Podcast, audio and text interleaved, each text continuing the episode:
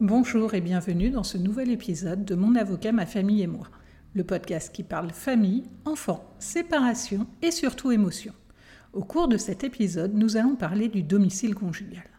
La question qui se pose est partir ou rester? Peut-on quitter le domicile conjugal? Mais pour commencer, nous allons d'abord faire la distinction entre le domicile conjugal et le logement de la famille. Dans le langage courant, on utilise le plus souvent le terme de domicile conjugal pour parler du domicile où vit la famille. Pourtant, il est important de distinguer ces deux termes. La notion de domicile conjugal n'existe que dans le cadre du mariage. Dans toutes les autres formes de conjugalité, concubinage ou pax, on ne parle pas de domicile conjugal, mais de logement de la famille. La distinction est importante, car seul le fait de quitter le domicile conjugal, donc dans le cadre d'un couple marié, peut être constitutif d'une faute. En dehors du mariage, aucune faute ne peut vous être reprochée pour avoir quitté le logement de la famille. Il est également à noter que le domicile conjugal bénéficie d'une protection particulière. En effet, il est considéré comme un élément essentiel de la vie commune et de la stabilité du couple. Cette protection implique que le conjoint ne peut pas en être expulsé sans son consentement ou sans une décision judiciaire. Ainsi, même en cas de séparation ou de divorce, le domicile conjugal peut être attribué à l'un des conjoints par le juge au titre des mesures provisoires, c'est-à-dire le temps de la procédure de divorce, et cela même si le domicile conjugal est la propriété exclusive de l'autre époux, en fonction des intérêts de chaque partie et des besoins des enfants éventuellement impliqués. Cette mesure vise à assurer une certaine continuité de vie pour les membres de la famille et à éviter des situations de précarité. Il est important de souligner que la protection du domicile conjugal ne s'applique qu'aux couples mariés. Dans les autres formes de conjugalité, telles que le concubinage ou le pax, la notion de domicile conjugal n'existe pas. Cependant, le logement de la famille peut également, mais ça n'est pas automatique, bénéficier de certaines protections légales, notamment en ce qui concerne le droit au maintien dans les lieux pour le conjoint qui n'est pas propriétaire ou locataire du logement, notamment dans le cadre de violences conjugales. Nous allons maintenant envisager le départ du domicile conjugal et le divorce pour faute. Comme nous l'avons vu, les différentes formes de conjugalité en dehors du mariage n'imposent pas l'obligation de vivre ensemble. Ce qui signifie que si vous n'êtes pas marié, vous pouvez quitter le domicile familial sans que l'on puisse vous reprocher une faute. Attention, cela ne signifie pas que vous pouvez quitter le logement familial en emmenant les enfants communs sans en avertir votre conjoint, ni que vous pouvez dissimuler votre nouvelle adresse sans y avoir été autorisé par le juge en présence d'enfants communs. Dans le cadre du mariage, l'une des obligations est la communauté de toit, c'est-à-dire l'obligation de vivre ensemble au sein du domicile conjugal.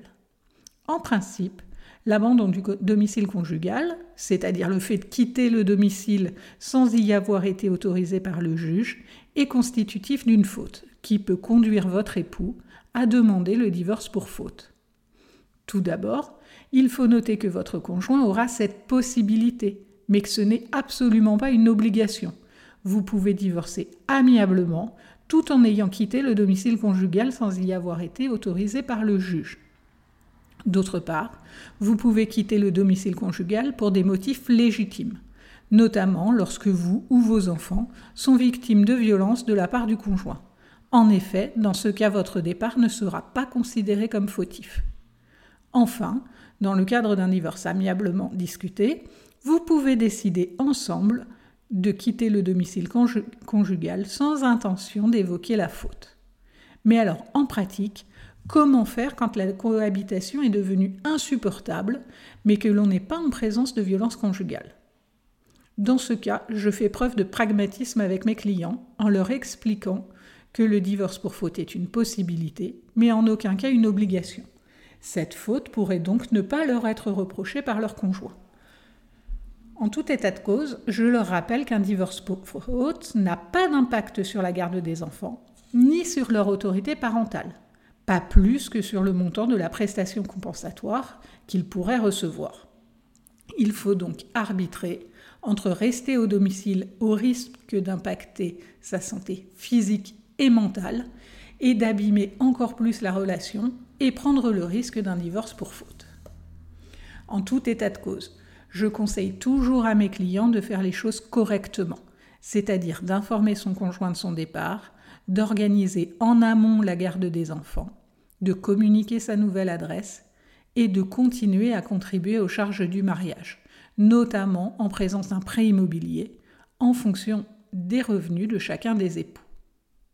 Qu'en est-il maintenant de l'autorisation du juge? Dans le cadre d'un divorce judiciaire, le juge est saisi par une assignation et vous êtes convoqué dans un délai de 4 à 6 mois à Nantes à une audience d'orientation et sur mesure provisoire. À l'issue de cette audience, le juge rendra une ordonnance sur mesure provisoire, c'est-à-dire sur les modalités de votre séparation, comment les choses sont organisées, le temps de la procédure de divorce. Par exemple, qui a la jouissance du domicile conjugal, chez qui résident les enfants, etc. Dans le cadre de cette ordonnance, le juge autorise les époux qui résident encore ensemble à résider séparément, même si l'un des époux ne souhaite pas divorcer ou ne s'est pas présenté à l'audience. Votre époux ne peut pas demander à ce que vous soyez contraint de rester au sein du domicile conjugal. À compter de cette ordonnance, vous pouvez quitter le domicile conjugal sans qu'aucune faute ne puisse vous être reprochée. Cet épisode est maintenant terminé. J'espère qu'il pourra vous aider dans votre réflexion et sur le fait de partir ou de rester au sein du logement familial. Sur le même thème, l'épisode consacré aux légendes urbaines de cette semaine aura pour sujet la dissimulation de son adresse. Cette dernière est-elle possible et dans quelles conditions? J'espère que cet épisode vous a plu. Si c'est le cas, n'hésitez pas à le partager à vos amis et à me mettre une très bonne note sur les plateformes d'écoute afin que d'autres personnes puissent découvrir mon avocat, ma famille et moi.